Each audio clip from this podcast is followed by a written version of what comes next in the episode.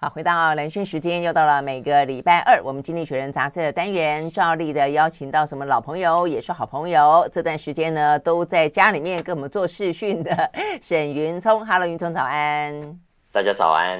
好，呃，现在大家都很习惯在家做视讯了哈，哎，但是小朋友好像快要可以恢复去学校实体上课了耶，他们有没有很兴奋呢、啊？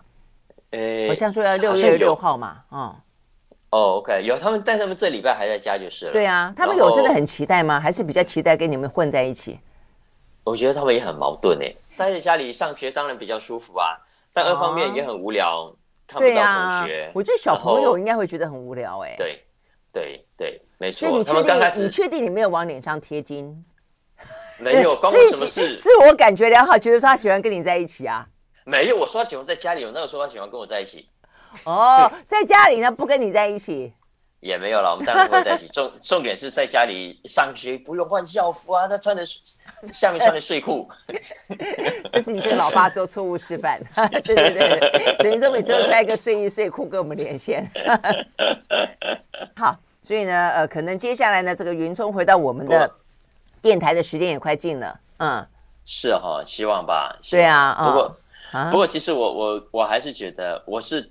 觉得孩子去学校还蛮危险的，嗯，嗯，因为他们的传染力、他们的社交距离真的很短，所以他们相互传染的几率是很高的。对对对，活动力又高哈，所以那打疫苗了没？嗯、小学的这个礼拜开始，对嘛？对呀、啊，对对对，对。那打了疫苗，你会觉得放心一点吧？跟疫苗没有关系啊，现在打了三剂还是会得啊。OK，所以你觉得这样，这个就是几率问题啦。嗯，我的意思是说要，要要控制呃传散播的速度，呃的话，在美国的经验，小孩暂时不上学。是一个很重要的做法。是啊，是啊，所以台北市这部分，我觉得柯文哲在这件事情从几个礼拜前吧，他就算很早就已经决定要呃在家上课进行，确实是还蛮蛮成功的阻断呃这个传播链的啦哈。OK，好好，但是我们要最主要谈，其实对台湾来说都算是比较，呃，要怎么讲呢？就比起我们要接下来谈的这个中国大陆啦。呃，这些《经济学人》杂志的封面故事啊，要讲的是呃，中国大陆新经济。为什么讲新经济呢？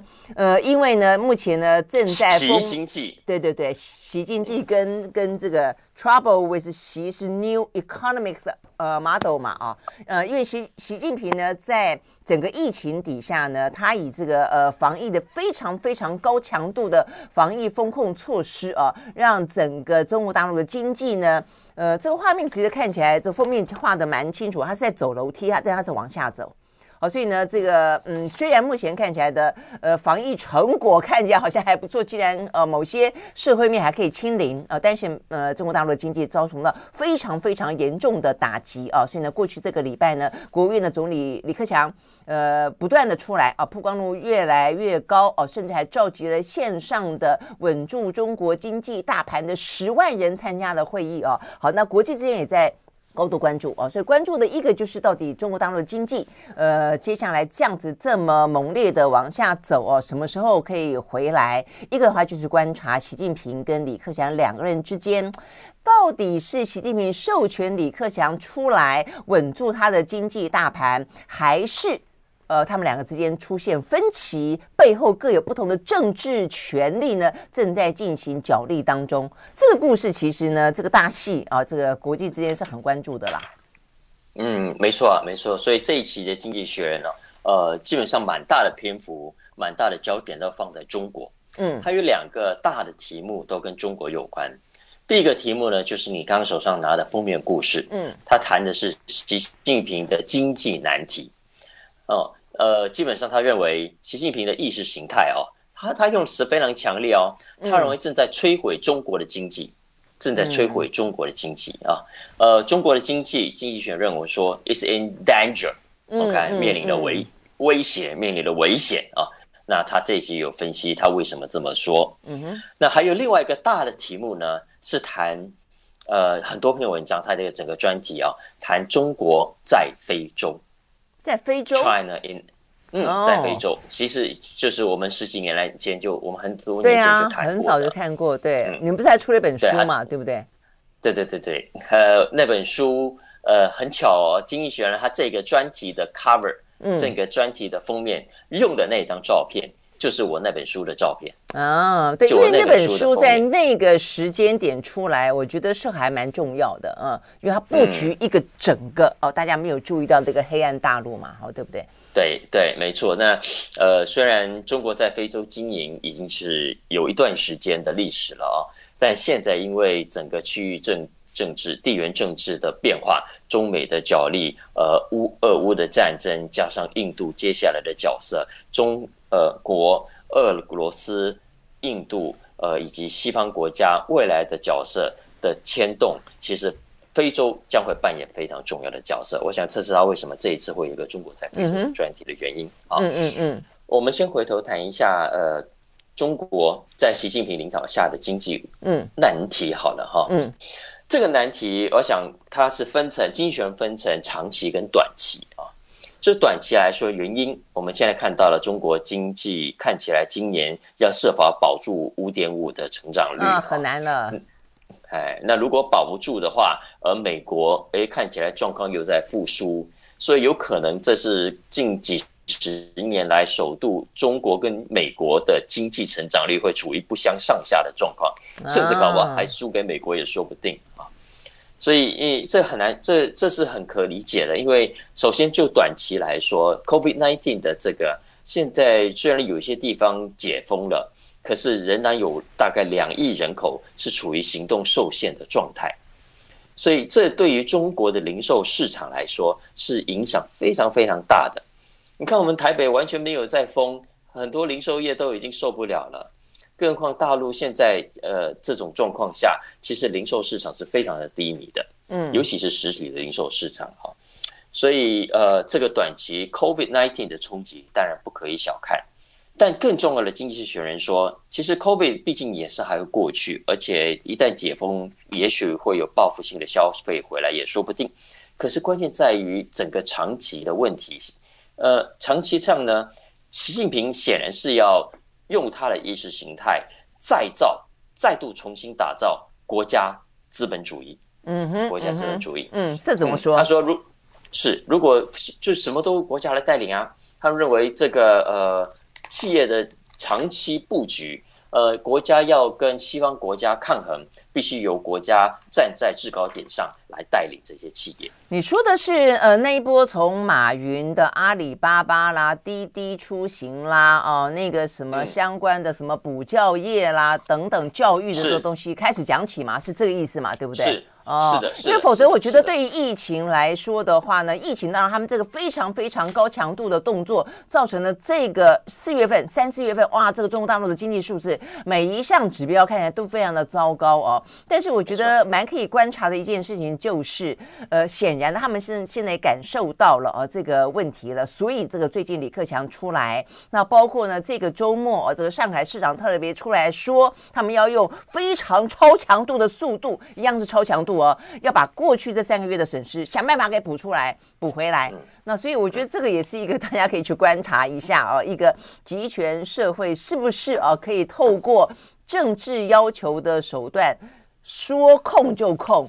说反弹就反弹，我觉得这部分是还蛮可以观察的，那对不对啊？但是这是疫情底下的呃的手段，但是刚才云聪讲到的，可能是要把时间点拉得更长了，不是只看疫情当中的作为，而是疫情前呃习近平就在做的这件事情，嗯、对不对？没错，没错，没错，而这个事情基本上跟跟抗疫已经没有太直接的关系，嗯嗯嗯，而是一个呃习近平对于国家经济，对于中国未来。呃的经济安全、国家安全的通盘的考量啊，因为呢，经济学嗯，经济学其实是这样子看的啊，他认为在习近平眼中，中国的经济内部有自己的问题，包括了贫富差距的恶化啦，包括很多的企业独占问题啦。你看当时的几个大的科技业搞了多大啊，所以在这种情况下，而且整个中国的产业，例如像高科技的成长，其实是非常重要的，而且更加重要的是。就国际政治来说，就中国在国际抗衡的角度角色来讲，他必须想办法跟西方抗衡啊。因为习近平始终认为，中国的经济目前为止太依赖西方国家了，太依赖欧洲，太依赖日本，尤其是太依赖中国。OK，中国大陆太依赖中国，啊不，对不对？讲错了，美国，美国，美国，我讲错了啊。那这个其实对中国经济来说是有威胁的。嗯，为什么这么说呢？因为首先第一个，当你越仰赖西方的时候，而习近平认为西方很可能再度发生一次像二零零八的那样的金融风暴。嗯哼，而他们都是中国的商品的重要的出口国。所以，一旦他们发生金融风暴，经济受到极大的冲击的时候，对中国产品的需求也会急速的下降。那对中国本身要的经济成长跟稳定来说，是非常非常大的一个威胁。嗯嗯，再来，何况我们已经从俄乌战争过程中看到了，其实西方一定会借势借端的 想尽各种办法来削弱中国。嗯，所以这个是习近平眼中的中国经济所面临的内部以及外部的威胁。哎，你会发现很好玩哈。这个话如果换成一个角度去看，呃，美国，美国也一直觉得美国的经济很大的问题就是在过度的依赖中国，所以美国呢想要跟中国脱钩，中国呢想要跟呃美国脱钩，所以目前看起来呢，全世界啊，过去呢盛行了十几年的啊这个全球化，到现在为止好像开始因为这样的关系哦，我觉得越来越可能东西两分，集团化的几几率已经越来越高了。所以台湾呢夹在这个中间，真的是嗯，呃，夹在中间的何止是台湾？我们过去讲了，其实亚洲国家、东南亚国家还不是都一样夹在中。所以，所以待会我们会聊到那个亚太经济架构，其实也都是因此而起的啊。是。那嗯，之所以走到这一步，我觉得也不可以不可以马后炮。呃，说你看我因为这样我太依赖你了。哎，拜托，要不是你们彼此依赖，你们的经济怎么会发展到今天这样的程度？嗯，事实上，我们本来就看到西方仰赖中国，中国也靠西方啊。西方需要靠来自中国的各种的廉价的劳力、廉价的商品之外，还需要很多关键的原物料，哎，还需要很多关键的矿物矿产，哎。那当然，西方要靠中国。嗯，中国要不要靠西方？当然要靠西方啊！你看，为什么这个科技大战当中，美国一喊关门，中国也就就就要跳起来哦？因为从科技的组件、半导体、人才、技术，其实中国都非常需要西方国家，呃，以及西方的盟友们啊。嗯，所以呃，而全世界其实本来就是在这样的一个合作氛围下，在过去的全球化的氛围下，大家彼此各取所需，然后发展起来的呀。那你现在说，你看都是我太依赖你们了，所以我现在很危险，然后各自要想办法把对方置于死地为止，这就是世界动荡的根源问题啊，不是吗？所以从经济学人角度来说，他说习近平在这种思考下，所以呢，他有两个重要的主张。首先，第一个呢，他认为国家的经济政策要由政府来带头，站在制高点上，带领企业做全球的布局，这是第一个。再来第二个，对于西方的科技啊。对西方之间的贸易，对西方资金的依赖，认中习近平认为应该要越少越好。我可以自己做，就不要给你买；我自己有钱，我就不要跟你要钱。好，他认为，呃，所以朝这个方向去。而经济学人认为说，你我们都知道他是属于支持全球化、支持自由贸易、支持自由经济的啊。他当然认为这个对中国来说是非常非常大的呃危险的一件事情。嗯嗯，OK，好，所以我觉得我们听到了，就是说蛮蛮明显的了啊。所以呢，先是美国对于中国的崛起觉得很很没有安全感。那接下来的话呢，因为美国对于中国采取的一些措施，也让中国越来越觉得说不行，他也要呢呃高度的保持自己的经济安全哦。所以呢，当这个两个强权开始经济要脱钩的时候，就像刚才我们讲的，到底是好是坏？呃，过去曾经全球化所带来的好处，未来的话呢，都要一分为二，都要对半拆吗？OK。我们休息，再回到现场。I like 好，回到蓝轩时间，继续和沈云聪来聊这一期的《经济学人》杂志啊。好，那聊完了这个中国啊，这个红色中国，在这个封面故事里面讲到习近平啊，这个整个的中国经济啊，这个呃 slow down 的状况。但同时，我们也看到呢，其实中国在刚才讲到在非洲的布局啊，其实也是非常受到关注的。那呃，相较于中国在呃这个非洲的布局，其实美国也感觉到了。所以，美国过去这段时间，我记得我们。好像也嗯讲过一些哦，其实美国在非洲也开始有点紧紧张起来了，也有点急起直追，不希望让中国呢独占了这块黑色大陆哦。所以呢，连在呃这个非洲呃，美国也都有这种危机感，更不用讲呢，在这个印太地区呃，这个印太地区更是他们认为呢是中国可能会担心独霸这个区域的地方哦。所以我们接下来要聊的还包括了呃，就是在拜登哦上个礼拜呢才离开亚洲留下来的所谓的印太经济架构，但是呢缺乏台湾的这个话题。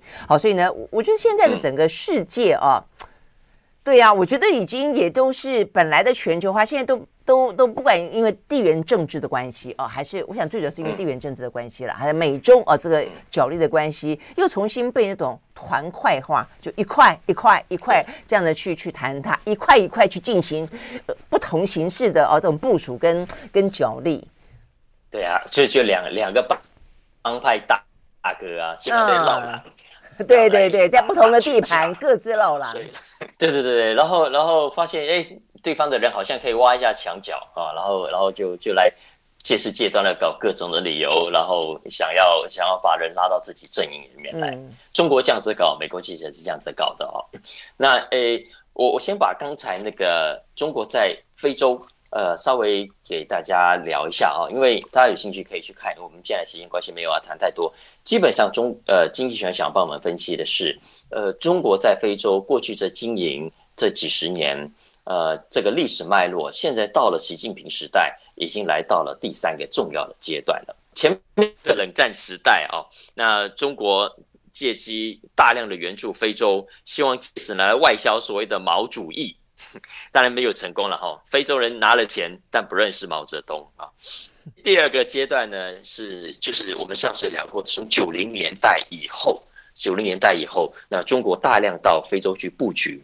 那中国那整个九零年代到现在的这个布局，跟西方国家最大的差别是，很多西方国家呢，还是要高扛扛着所谓的道德旗帜，说我进去钱给你可以啊，但是你要变成民主国家。这个你的贪污要改善，呃，你呢制度要改变，等等等等啊，这其实让非洲国家一直以非常困扰，呃，也觉得很丢脸。为什么我们国家的事情，因为我拿了你钱，要被你指指点点啊？嗯、所以呃，中国看到了这个机会，所以在九零年代以后，中国去拿了钱，我们就是在商言商，我们就为了开海港、造马路，他完全不管你是什么样的制度，你自己国家的问题你自己去解决。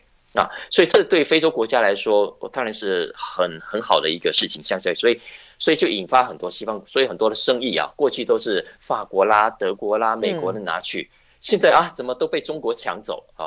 所以呃，我当时我们聊的那本呃书名叫做《黑暗大布局》啊，呃，其实谈的就是这个现象，因为当时的几个法国的记者就发现了这个戏，诶，怎么以前不就是我们法国企业？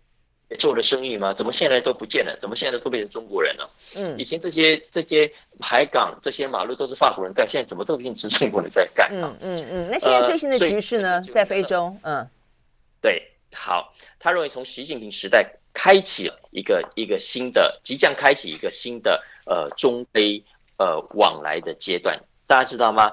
从习近习近平上任以来，他已经去了非洲四趟。相较之下，美国呢？上一位去非洲的总统叫做奥巴马啊，他还是他还是返乡探亲的概念，你知道吗？对不对？对对对对对，所以所以根据现在呃，不管是经济学人自己做的调查，还是他引述自 Afrobarometer 的这个调查哦，呃，欧洲呃非洲人全几乎上整体上啊，对中国是充满好感的。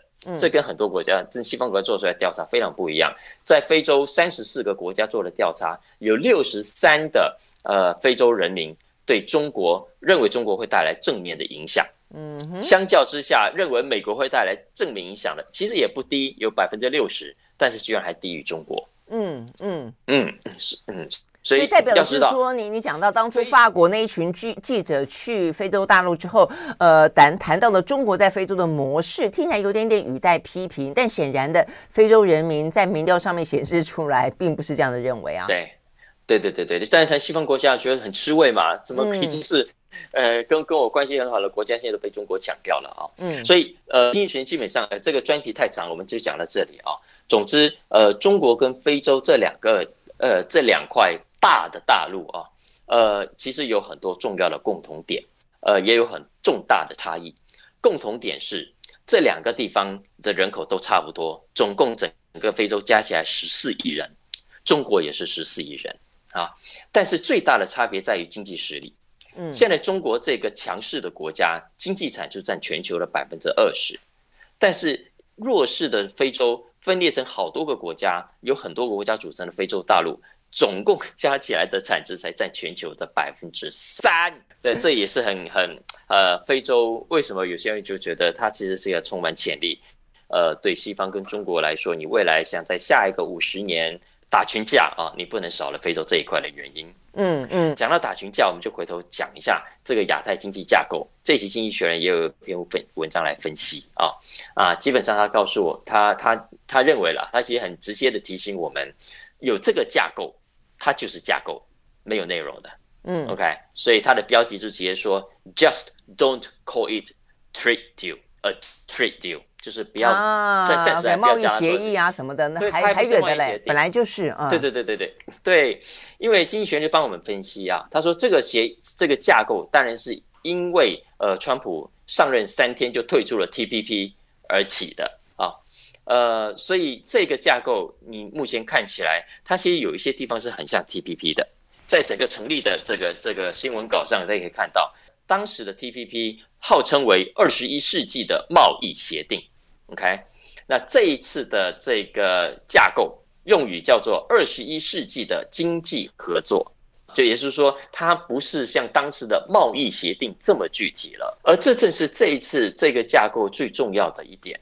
为什么呢？因为搞贸易协定必须透过国会那一关，但现在拜登显然美国自己内部火在烧，呃，国会要通过他所签的贸易协定没那么容易。就像当年克林顿要搞北美贸易协定，其实整个过程非常非常困难有关一样哈。那这次拜登想要通过呃各种的贸易协定，我看又是更加难上加难。但也因为如此，所以拜登显然是想要逃避国会的这一关，所以搞了一个一个稍微空泛一点的叫经济架构啊。那这个空泛其实也有空泛的好处，它的好处是呃容易组成，也容易开始展开第一步。OK。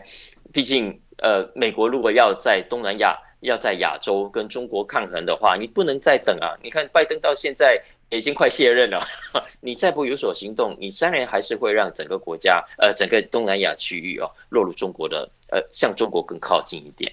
但是它的坏处呢，是美国能够 offer 的相对就是有限了，所以你参与的国家其实是也要去清楚，例如像关税减免啊，它不绝对不可能像。当初 TPP 目标所希望做到的整个哎 TPP 的区域之间的彼此的关税减免，更何况现在这个架构哦，呃，能够有多少寿寿命也很难说，因为紧接着这次是期中选举之后再来的下一次的总统大选，如果川普再度上台，经济学人说这次哈要不了三天。他就可以赶快 退出啊。嗯，OK，好，所以美国内部政治的问题，真的是也让他对外的很多呃的倡议或者他的一些。Arrangement 或者它的一些不管什么架构，到底寿命有多长，这件事情都遭到高度的质疑。对呀、啊，不过 anyway，他说有行动好过没有行动啊，因为其实从拜登上台以来，很多东南亚国家已经在看，因为东南亚国家也都知道，呃，中国非常的强势，但他们也不想把所有鸡蛋放在同一个篮子里，他们其实也很希望，哎，美国你也来，呃，给我们一点好处啊，然后过程中让我们也不用这么依赖中国。所以好不容易这一次啊，拜登有所行动，对这些亚太国家来说，其实是，呃，讲聊胜于无，好像有点太消极。不过基本上的确，经济学人认为是期待很久的一个行动了。所以即便只是一个空泛的架构，呃，即便只是处理呃促进贸易啦、稳定供应链啦、呃投资新能源、投资基础建设、呃推动全球税制改革等等。这样的议题上，其实至少有一个一个对话的平台基础，总好过这段时间来完全没有。嗯嗯，OK，好吧，那那我觉得应该也是要再观察，因为我有看到有一些分析在认为说，其实刚刚讲到非洲，呃，因为呢这一次拜登在呃这一次的印太经济架构的时候，他也标举了一个所谓的民主自由，他也说呢要针对东南亚的一些贪腐问题呢，呃，希望有所改善。那这个感觉就变得有点哪壶不不开提哪壶了。对东南亚国家来说，你你要我在这个前提底下跟你做合作，这其实就有点难了啊！更不用说呢，他在跟美中之间要选边站，怎么个选边站法？对他们来说，怎么样子可以维持弹性？我想这个接下来都要看看呢。呃，美中哦各自的怎么样子后续的出招跟角力啦。哦，我们休息再回到现场。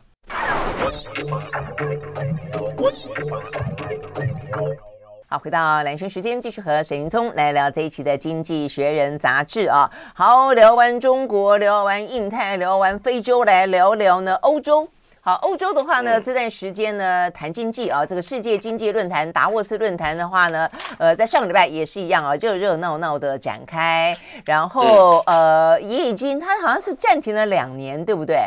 对哦，所以 所以今年的哇，这个很受到关注啊。那能够去参加的也都觉得很兴奋啊。我看很多记者也很兴奋。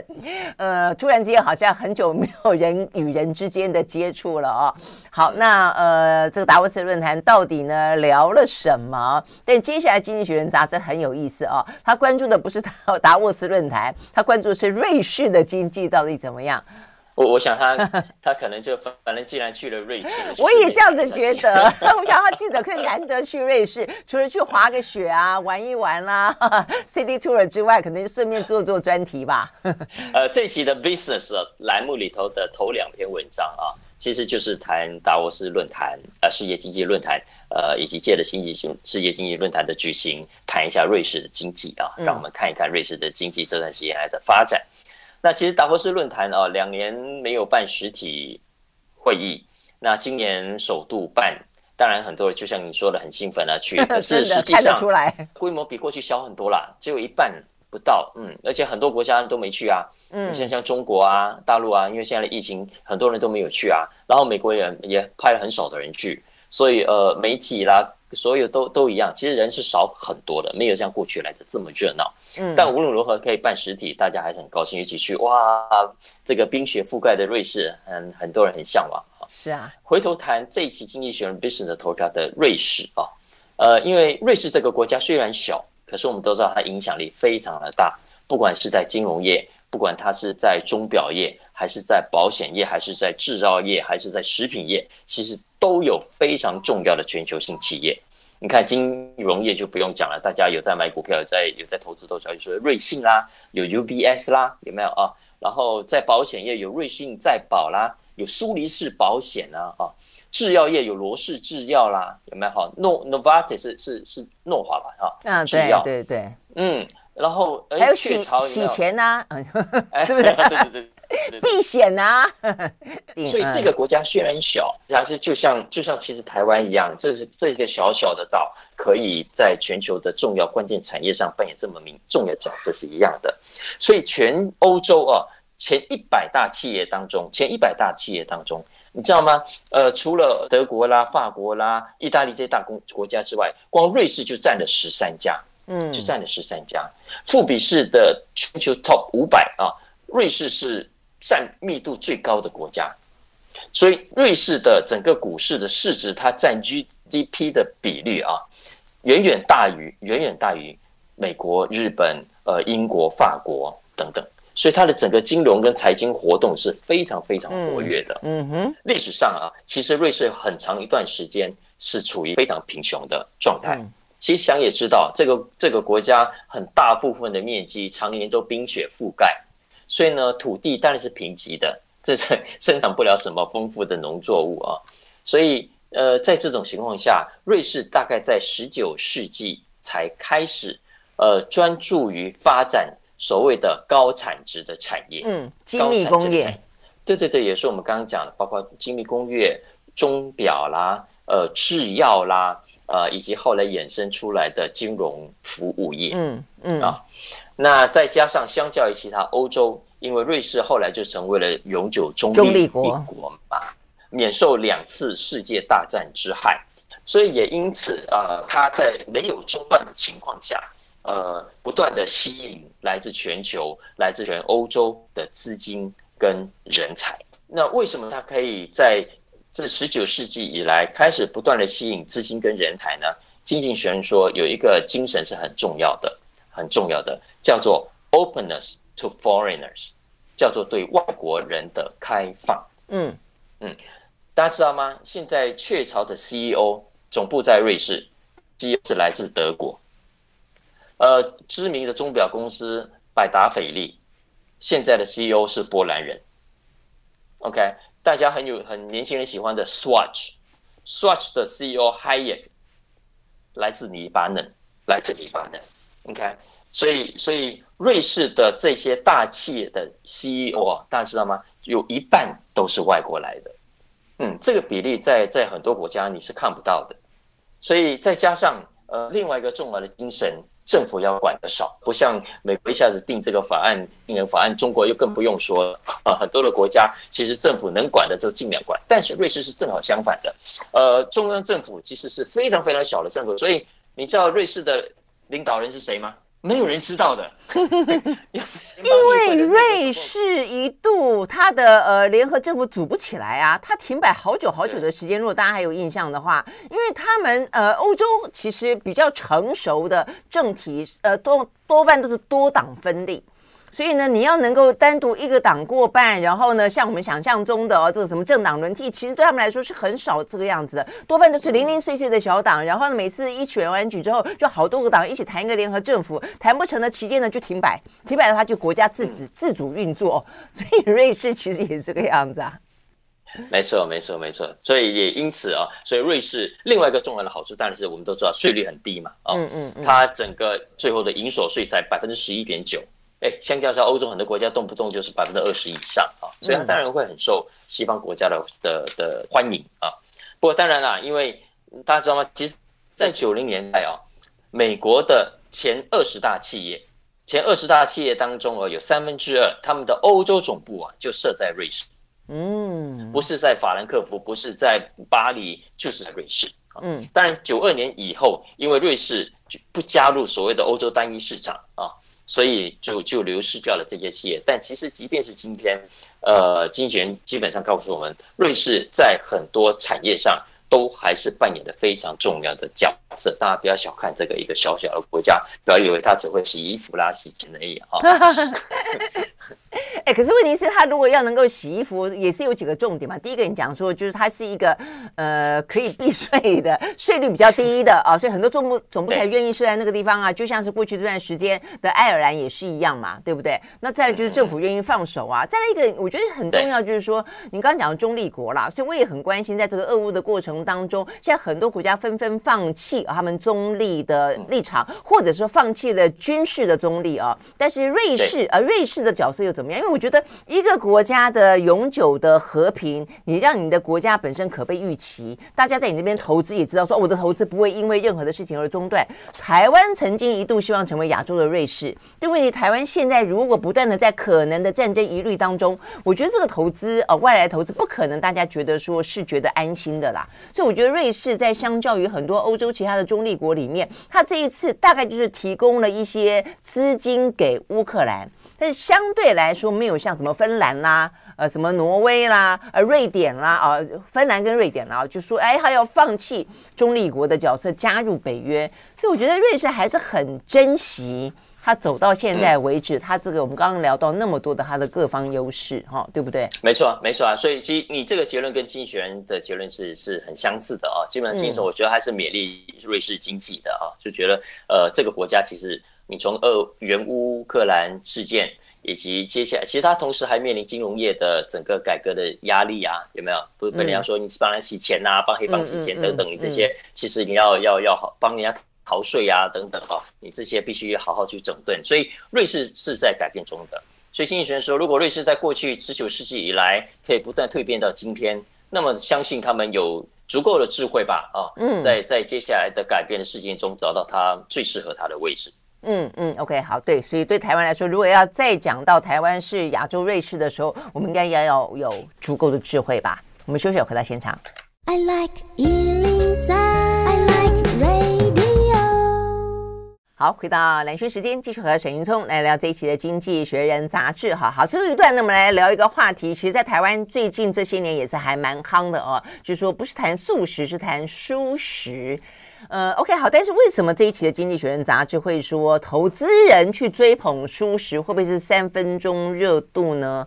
嗯，这是从什么角度看？嗯、因为因为蔬食我们都知道，包括在台湾在内，我们吃素吃蔬食，呃，已经很长的时间了。嗯但过去这段时这这段时间来，呃，其实欧洲的蔬食产业，台湾的蔬食产业，从什么燕麦奶啦，有没有？到各种人造肉啦、哦、人造起司啦，哦、其实都很受欢迎嘛，啊，对，你看麦当劳啦、汉堡王啦，现在也都有所谓维根版的的菜单，嗯，呃，这个现在估计到二零三五年，现在二零二二年嘛，十几年后，这个市场啊会从现在的可能就几十亿，变成是将近三千亿的规模，嗯啊，所以这个是投资市场画出了大饼，所以很多的投资者就看好这这个趋势啊，呃，就就就大幅的投入。你看，像瑞士，看起来瑞士的那个 Oatly 那家燕麦奶很有名，台湾也也也也有在卖嘛，哦，你看它去年 IPO 就募到了十四亿啊，非常受到欢迎啊。另外还有一家很有名的叫 Impossible Foods，Impossible Foods，呃，刚刚在过去的十一月也募了五亿美金啊，所以现在市值已经来到了七十亿美金。所以呃，这些例子很多了啊，呃，所以经济学人说，哎，那这个会不会又是一个昙花一现的三分钟热度呢？到底这一波的这个蔬食有什么跟过去比不一样的地方？嗯，经济学人说其实是有的，其实是有的啊。嗯、首先第一个，基本上比过去的更好喝，也更营养。嗯、OK，嗯，嗯，过去要么不好吃，也许有营养，或者有营养。呃呃，有好喝，但是没营养。嗯，但这或者是纯粹只是一个理念啊，但是事实上呢，根本就不不务实。对对对对对，再来，现在的业者也投入了更多的研发，嗯、你可以预期未来有更多的商品出现啊。呃，例如他这边举一个例子啊，呃，有一家公司是用一种水黄皮的豆，反正亚洲的树的豆啊，然后做成奶油，做成 butter 啊。嗯。呃，以嗯，以色列有一家叫 Chickpea，呃，据说是要用鹰嘴豆来。来仿造美乃滋里面的蛋的营养跟口味。哎、哦，我也喜欢吃鹰嘴豆，哎、啊，听起来我也是，虽然我听不太懂是什么意思，但是我觉得很诱人。